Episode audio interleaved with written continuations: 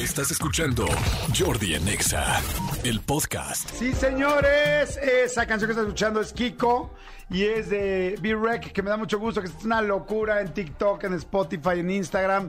Este chavo, pues nuevo, eh, para él, él, él- él se siente normal, dice, no, pues yo llevo un rato, pero para mí alguien que nació en el 96 es muy nuevo, muy, muy nuevo. O sea, ya olvídense en, la, en el medio, en el planeta. Amigo B-Rec, ¿cómo estás? Muy bien, muy feliz de estar aquí con ustedes, muy contento de la oportunidad. Estoy un poco nervioso, pero eso es padre, es rico sentir este nervio. No, hombre, pues qué Pero padre, al contrario. Muy padre, muy padre, muy feliz de todo lo que está sucediendo y gracias a Dios y toda la gente que, que me apoya. Qué bueno. Oye, ha sido una locura lo que estás haciendo en TikTok. Eh, las canciones, los videos, lo que haces también con tu novia, cómo se... la- las cosas están muy divertidas, realmente están muy divertidas y las canciones están muy buenas y está yendo muy bien con la música Gracias y Dios, con sí. todo. Realmente eso empezó hace poco, eres un artista relativamente nuevo, nuevo, nuevo para lo que normalmente la gente ya conoce y te está yendo muy bien para la cantidad de cosas que, que tienes y followers, pues llevas muy poco tiempo. Platícanos un poquito para la gente que está conociendo sí. a B-Rec. Pues por ejemplo, yo empecé en la música, que es lo que yo empecé Ajá. haciendo hace cinco años, que fue como mi sueño decir, yo me voy a dedicar a cantar. a ¿Cuántos hacer años música. tienes? Yo tengo 25. Ok, ajá. 25 años. Perfecto. Y en TikTok llevo dos años. Ok. O sea, yo empiezo ahora sí que en pandemia. Ok. Yo dije, tenemos que hacer algo. Y un parcero me dijo, para, usted es muy chistoso para que no lo grabe. Ajá. Yo dije, no, pues me voy a poner a grabar y lo voy a subir a TikTok. A ver qué pasa. Exactamente. ¿De dónde salió este parcero? ¿Dónde lo encontraste? ¿Dónde iban? ¿Se veían en la Condesa? ¿Fuiste a Colombia por él? Este- No es mi cuate, es mi cuate de hace tiempo. Ajá. Miguel, él fue el que me dijo, oye, ¿sabes qué? ¿Por qué no te pones a hacer TikToks? Ok. Él ya hacía TikToks. ¿De dónde se conocían ustedes? De un amigo en común. Ok. Ahí fue cuando pues hicimos el match de, hey, güey. ¿Cómo estás?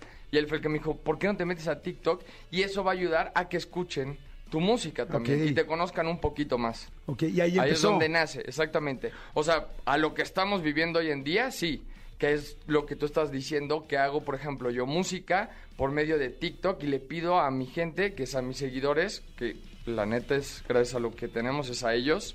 Y yo les pido como, ¿qué les gustaría que fuera la siguiente canción? Entonces me gusta mucho fusionar los géneros y en esta ocasión, pues, hablando de Kiko, de la canción de Kiko, pues hicimos un reggaetón con un dancehall. Ok. Esta canción que escucharon de Kiko también tiene una historia padre, pero antes de esa historia, eh, me interesa mucho eh, el asunto del milagro. Esto de B-Rec, el milagro. Miren, mucha gente que nos está escuchando ya lo conoce perfecto, ya lo está viendo en TikTok, está viendo la locura de que está haciendo en las redes, pero quizá mucha gente no sabe realmente cómo empezó esta historia y no hablo de la musical, sino de la Sí. personal. Sí. ¿Por qué le llamaste a tu proyecto El Milagro? Porque me encantó, digo, yo ya lo sé, pero me gustaría que le platiques a la gente. Claro que sí, con mucho gusto y justamente es mi, mi vida.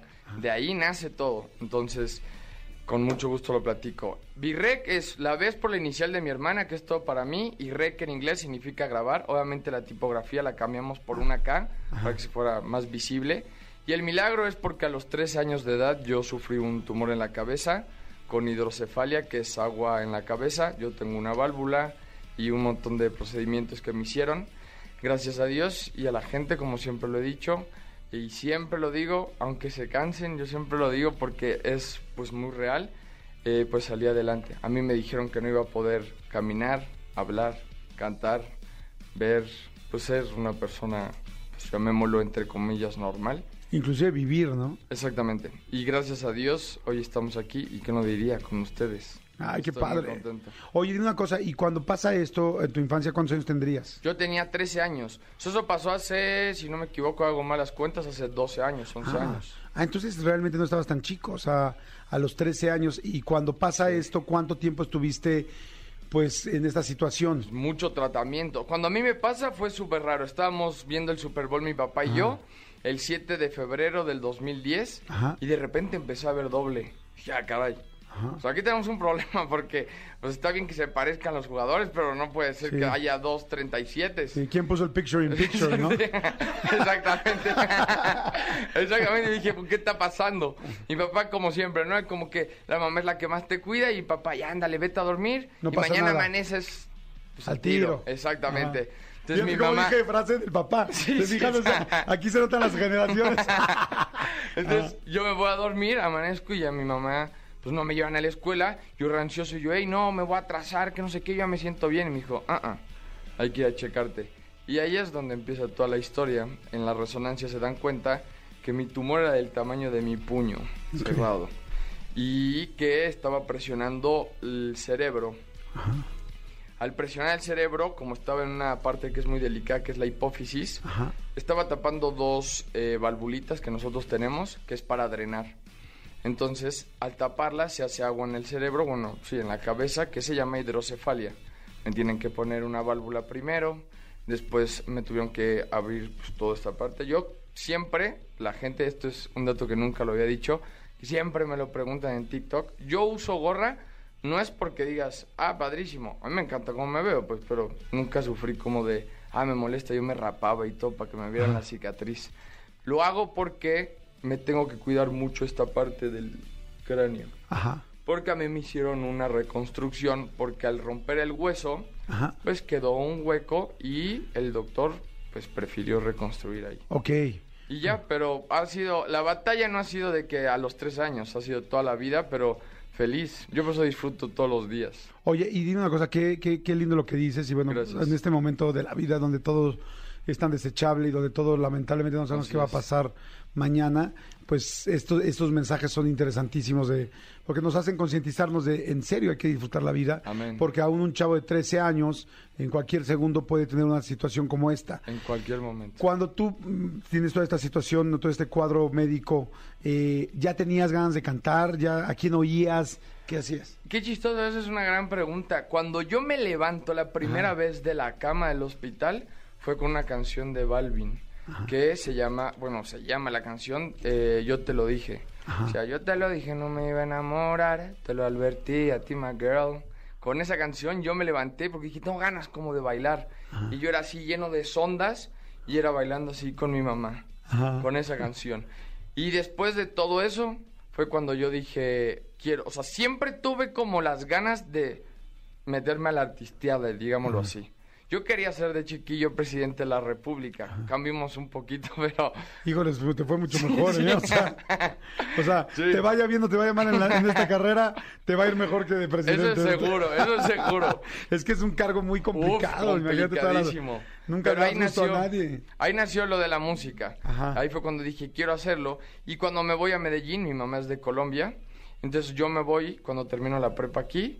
Ya pasó tiempo, obviamente, Sí, cinco años. Tu mamá es de Colombia, o sea que sí tienes Medellín. sangre, la mitad de la sangre. Sí, yo tengo doble nacionalidad, mexicana orgullosamente y colombiana. Ok. Sí.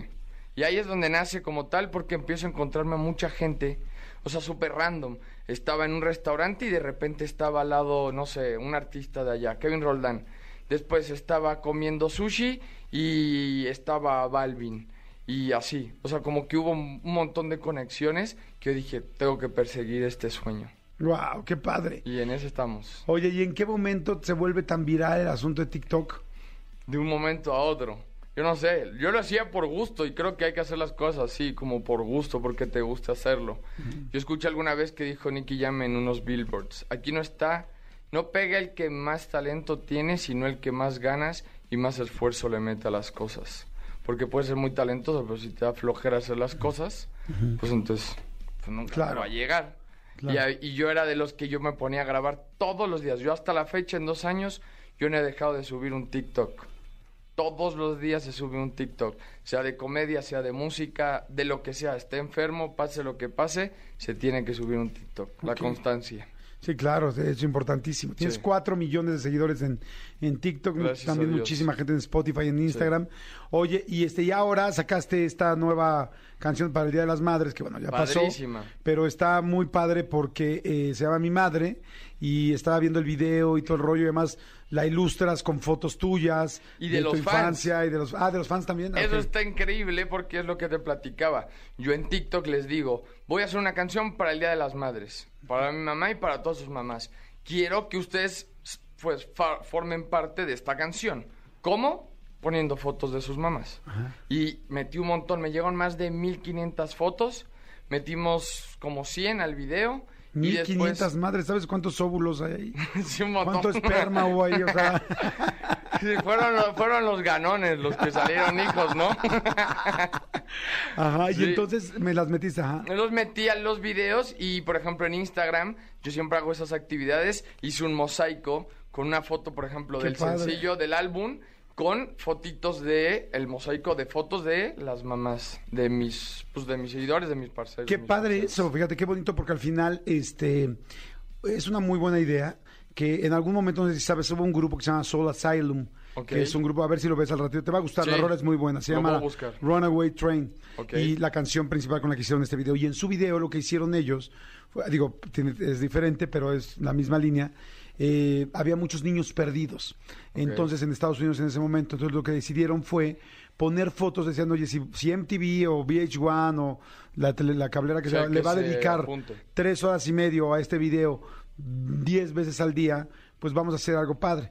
Y entonces pusieron las Padre. fotos de los niños perdidos. Guau. Y así como alerta, alerta Amber aquí en México, pues pusieron todos los niños perdidos que podían estar en cualquier parte del mundo. Entonces fue increíble porque gracias a ese video se encontraron muchísimos niños Guau. eh, en lugar de salir solamente ellos cantando. Entonces es algo que funciona, que, que ayuda. Que, que tiene dos propósitos. Por un lado, funciona para el tema, pero sobre todo ayuda. Entonces, está muy lindo que tú hayas hecho esto con tus seguidores, porque, pues, ¿a quién no le quiere dar las gracias a su mamá? Y si Amén. además se las puedes ver en un lugar, este, en, en un espacio que es masivo, con alguien ya, este, como B-Rec, que ya es famoso, que es conocido y todo, Gracias. está lindo. O sea, es algo como muy padre. O sea, que qué bonito, porque de alguna manera les ayudaste a ellos y también es algo padre Ellos para me tu video. ayudan siempre. Exacto. Entonces es como el agradecimiento de que muchos decían, o sea, yo recibía mensajes donde me decían, de verdad, gracias porque hiciste muy feliz a mi mamá. Uf, yo con eso tengo el pago, literalmente. Es muy padre porque esa era la misión de la canción. Claro. La canción yo se la hice a mi mamá, yo cuando la canto, yo cuando la canté y la grabé, yo chillo. Claro. Porque es una canción que es no para comercial, o sea, no es... A mí no me importa los números que tengan, no me fijo. Es más, desde que salió yo no me fijé si tiene reproducciones o no, sino el hecho de que hay una canción que toda la vida va a estar presente para mi mamá y las mamás de mis seguidores. Oye, qué linda está. La verdad, felicidades. Siempre yo Muchas admiro mucho a una persona que está trabajando, echándole ganas, buscando la manera, eh, siendo constante. Eh, eso es algo como padre. Está muy lindo y muy divertido lo que estás haciendo en las redes y al mismo tiempo que estás en la música. Y es, al final esto es un rollo integral, ¿no? Hay que ver qué cosa empuja a la otra y otra y, y, y- y de repente, como lo hizo, por ejemplo, Lele Pons, ¿no? Que prácticamente es la... Wow, y es una maestra, Eh, esa la es la reina. idea. Ajá, exactamente, le hizo fantástico y me da mucho gusto. Primero que estés bien.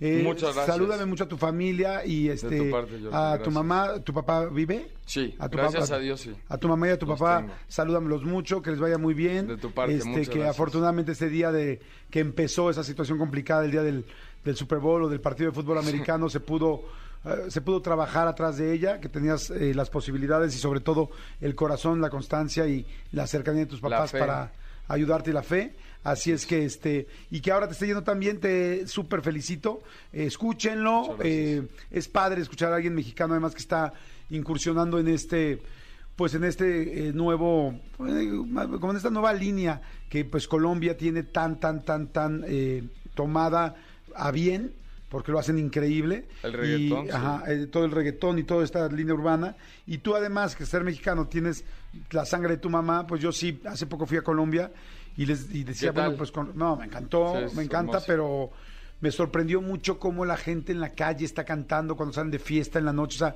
es real. O sea, hay una autenticidad en el amor que tienen por, por lo urbano, por el reggaetón, por todo esto. Entonces, me da mucho gusto que te esté yendo bien, que tengas además esa sangre, porque lo hacen ellos muy bien. Sí, lo hacen muy, muy bien.